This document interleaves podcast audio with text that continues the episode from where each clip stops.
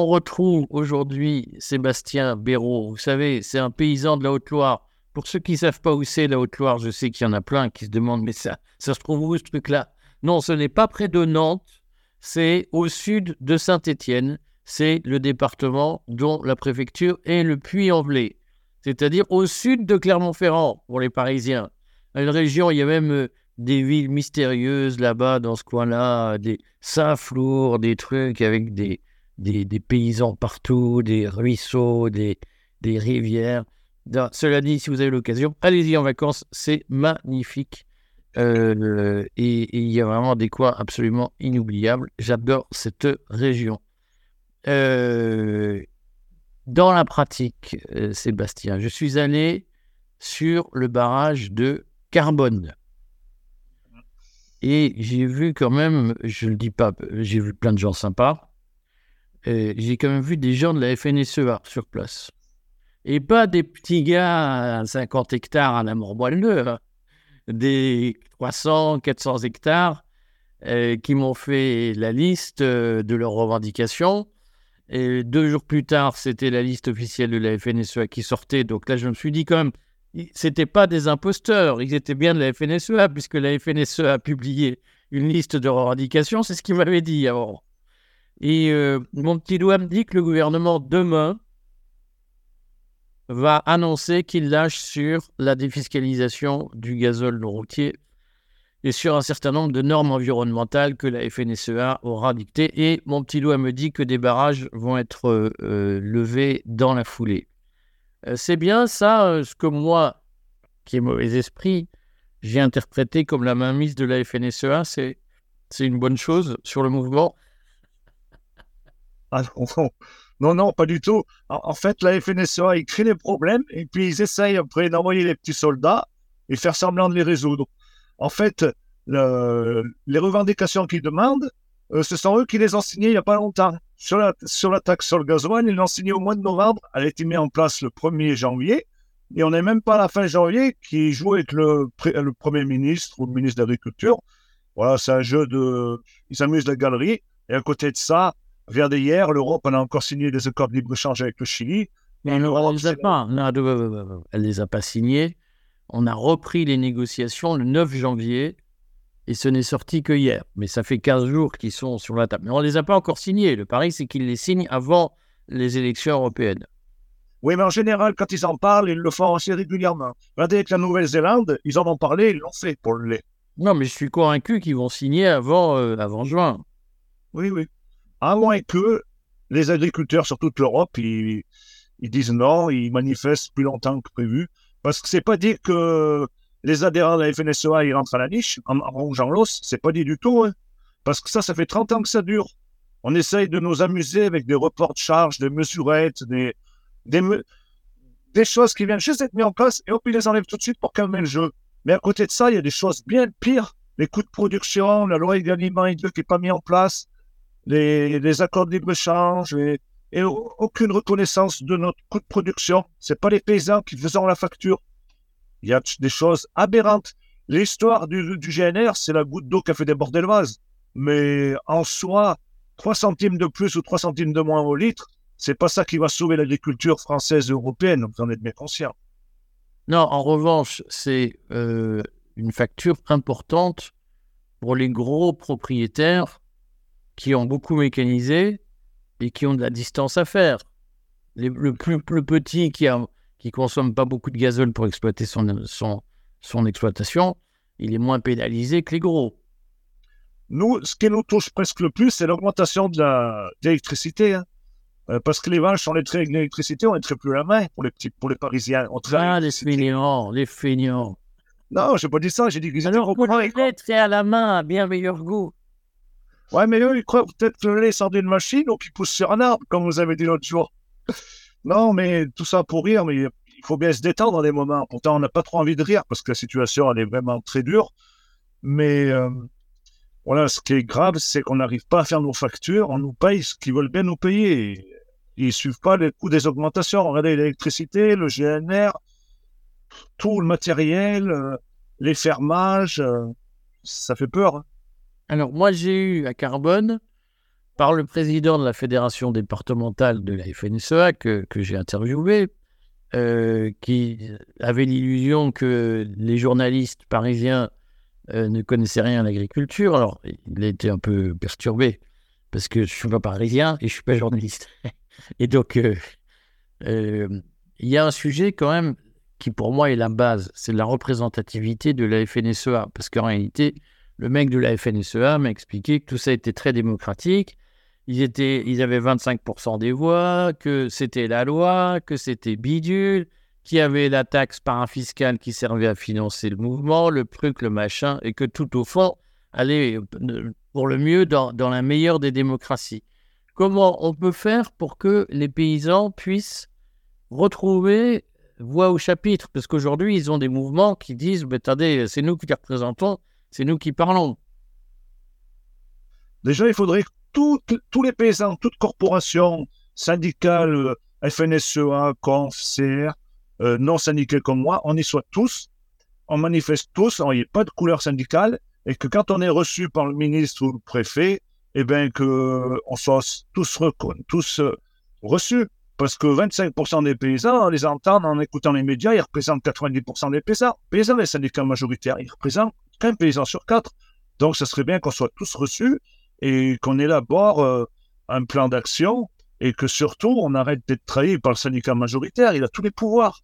C'est ça qui est grave. C'est qu'il a la tête de tout. Il a la tête des chambres d'agriculture, de la SAFER, des multinationales, du, du ministère de l'Agriculture, c'est lui qui nomme quasiment le ministre, ministre de l'Agriculture. Ils sont en co-gestion avec les, les, gouvernements.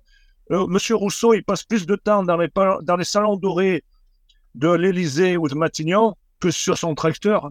C'est sûr et certain. Il ne sait pas ce que c'est de prendre un bleu de travail. Il est toujours en petites chaussures et avec le costard. Tant mieux pour lui, mais le problème, il n'est pas tout seul. Ils sont des dizaines comme ça. Et ils ne nous défendent plus. Et en plus, excuse-moi, je t'ai coupé. Et en plus Et en plus, quoi? Non, t'allais dire et en plus, avant que je te coupe bêtement. Et en plus, ils sont déconnectés de la base. Parce que ils, mangent grâce à notre dos. Donc, ils ont des revenus qui sont tellement énormes. C'est entre 10 et 20 000 euros. Parce qu'ils sont en même temps président du, de multinationales comme Avril, président du Crédit Agricole. Ils se partagent un peu tous les pouvoirs. Ils, ils ont un salaire plus important que Macron, que le Premier ministre. Donc, qu'est-ce que vous voulez? Quand vous avez de l'argent tout autour de la ceinture, vous ne comprenez pas la situation des, pauvres paysans, du peuple, de tout le monde. Personne n'a osé me dire du mal du crédit agricole, puisque tu en parles, et personne n'a osé me dire du mal de la MSA.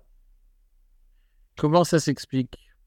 Euh, Là, le crédit agricole, je, je, peux comprendre, parce que le crédit agricole, souvent, quand il y a des crises comme ça, eh ben, on va aller voir, ils, ils nous donnent un petit peu d'argent, puis ils ne le donnent pas, et il faut le rendre, mais ils arrivent à nous soulager financièrement. Et euh, ils n'ont pas envie qu'on aille dans notre banque. Parce que le crédit, les agriculteurs, quand même, on les fait tourner, malgré qu'on pâtisse, on, est tous au crédit, on est tous sous emprunt. Mais la MSA, ça me surprend quand même, parce que la MSA, ils sont vraiment critiqués, parce que on paye beaucoup et en retour, on n'a pas grand-chose. Hein. On a des retraites de misère. C'est le plus injuste qui existe. Ça coûte trop, oui, mais ça rapporte rien. Ouais. Et je comprends pas pourquoi ils vous ont pas critiqué la MSA. Là, je comprends pas tout. Là. Parce qu'en fait, la FNSEA désigne les administrateurs de la MSA. Oui, voilà. Et c'est tous des administrateurs des purs fédés, purs et souches. Ouais. Et donc, euh, les administrateurs ont, soit ils sont déjà administrateurs, soit ils espèrent l'être un jour et ils se. Donc, ils ont tout verrouillé le système, double tour, même triple tour, comme ça, intouchable. Mais ce qu'ils ont oublié, c'est que le peuple paysan, un jour ou l'autre, il peut se rebiffer contre eux. Il faut savoir que les prochaines élections elles sont en janvier prochain. Donc là, tous les syndicats, ils montrent leurs muscles. Euh, bien entendu, en vue des prochaines élections euh, euh, de Chambre d'agriculture pour, pour faire la représentativité des syndicats. En janvier 2025. Voilà. Donc là, ils sont en campagne électorale. Bon, mais quand même, dans, dans cette affaire, moi, par exemple, on me dit, j'étais étonné parce que j'ai aussi posé la question des affaires en disant, mais vous ne posez pas la question des affaires, vous ne parlez pas des affaires, alors que dans certains endroits, j'ai entendu des paysans me dire, euh, les affaires, c'est une mafia, c'est impossible de s'installer si on passe pas sous les fourches codines, ils s'arrangent pour enrichir les plus riches, etc., etc.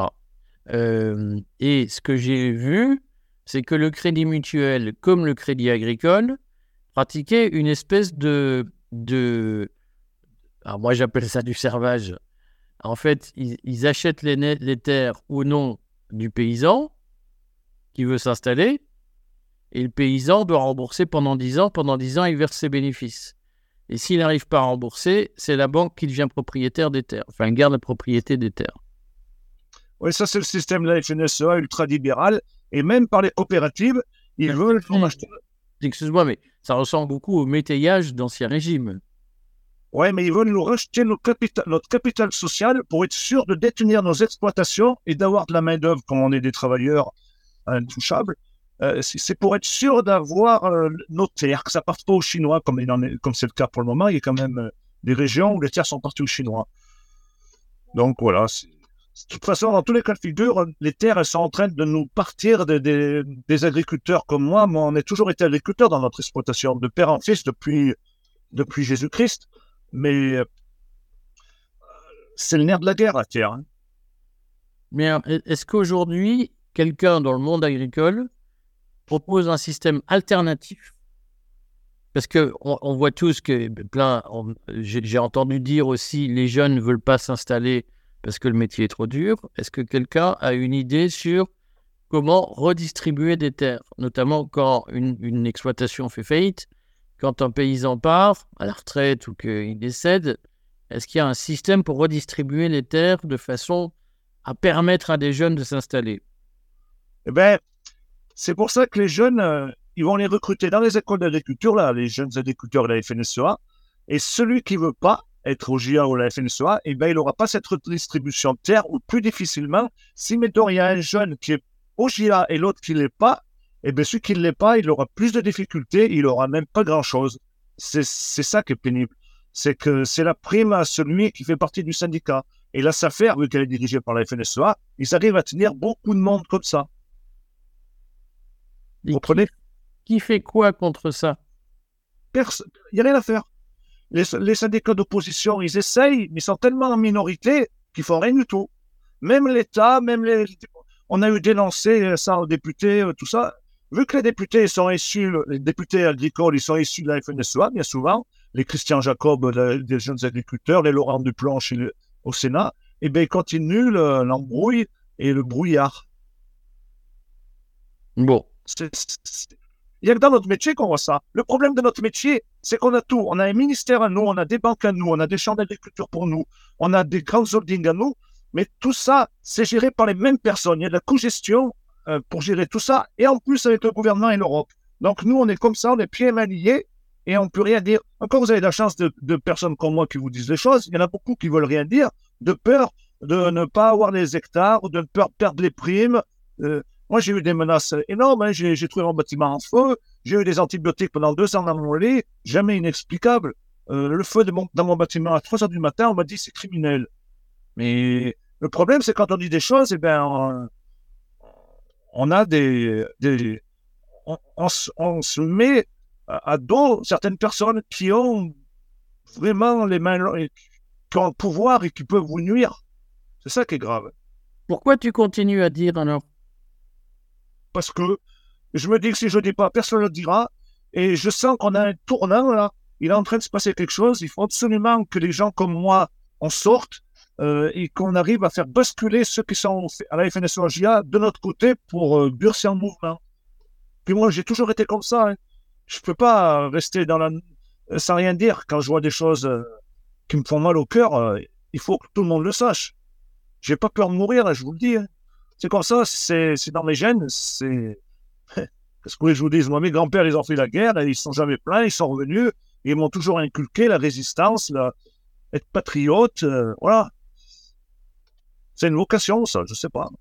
Bon, je sens qu'on n'a pas fini de recevoir euh, Sébastien. En fait, Sébastien, on va discuter en privé, euh, parce que moi, je, je, suis pour que, quand même, on apporte un peu de, un peu de main-d'œuvre, si tu le souhaites, pour faire bouger le cocotier parce que effectivement il y a un problème. Moi, ce que je vois dans le syndicalisme paysan, c'est que d'abord plus que plus que dans le syndicalisme industriel, on va dire ça comme ça, il y a des conflits d'intérêts entre les, syndicats patronaux et l'activité économique. C'est comme une, ça fonctionne comme une corporation du Moyen Âge. Je sais que dans la résistance, plein de gens disaient ah, les corporations du Moyen Âge, c'est la corporation du Moyen Âge, c'est la mafia qu'on voit aujourd'hui dans l'agriculture en France. Euh, et, je suis quand même pour qu'on secoue un peu le cocotier parce que je pense qu'il faut que ceux qui travaillent euh, puissent vivre de leur travail dignement et arrêtent euh, d'être pris pour des abrutis par, par ceux qui tirent les ficelles. cest que ceux qui tirent les ficelles, je connais un certain nombre, c'est pas tous des intellectuels. Hein. donc, objectivement, c'est pas le recrutement sur la compétence. Quoi. Ah non, non, je peux vous dire, hier, je suis passé chez Toxin dans la matinale euh, avec le, vice-président des jeunes agriculteurs nationaux. Il a une, place comme M. Rousseau, quasiment, il finira à la FNSEA, mais, mais il était nul, il n'avait rien en compte. Il ne savait même pas qu'il représentait 25% des agriculteurs. Lui, il croyait que les GA et la FNSEA représentaient 80%. Il était complètement à côté de, à côté de ses fonds. Mais il a été à la bonne école, ils l'ont appris à s'exprimer, ils l'ont appris euh, le, des phrases de langage. Et eh ben, il passe café crème avec les médias. Sauf que moi, il m'a énervé. Et, euh, et je me suis pas laissé faire. Mais je, vous remercie, euh, Eric, de me donner la parole. Mais je vous conseille la prochaine fois de prendre un, casque blindé quand vous allez dans une manifestation la FNSEA, parce que si vous, moi, euh, essayez de faire parler des gens comme moi et de dénoncer la FNSEA, à mon avis, vous ne serez pas le bien reçu. Mais il faut des personnes comme vous. Il ne faut plus que ça reste dans nos Euh, on est en 2024 quand même, on a le droit de vivre comme tout le monde. Oh, c'est bon. Oui, mais ils s'attaquent pas aux vieux boomers comme moi.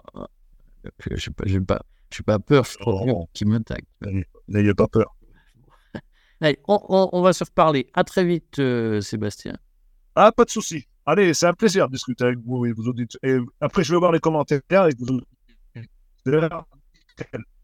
Allez, à très vite.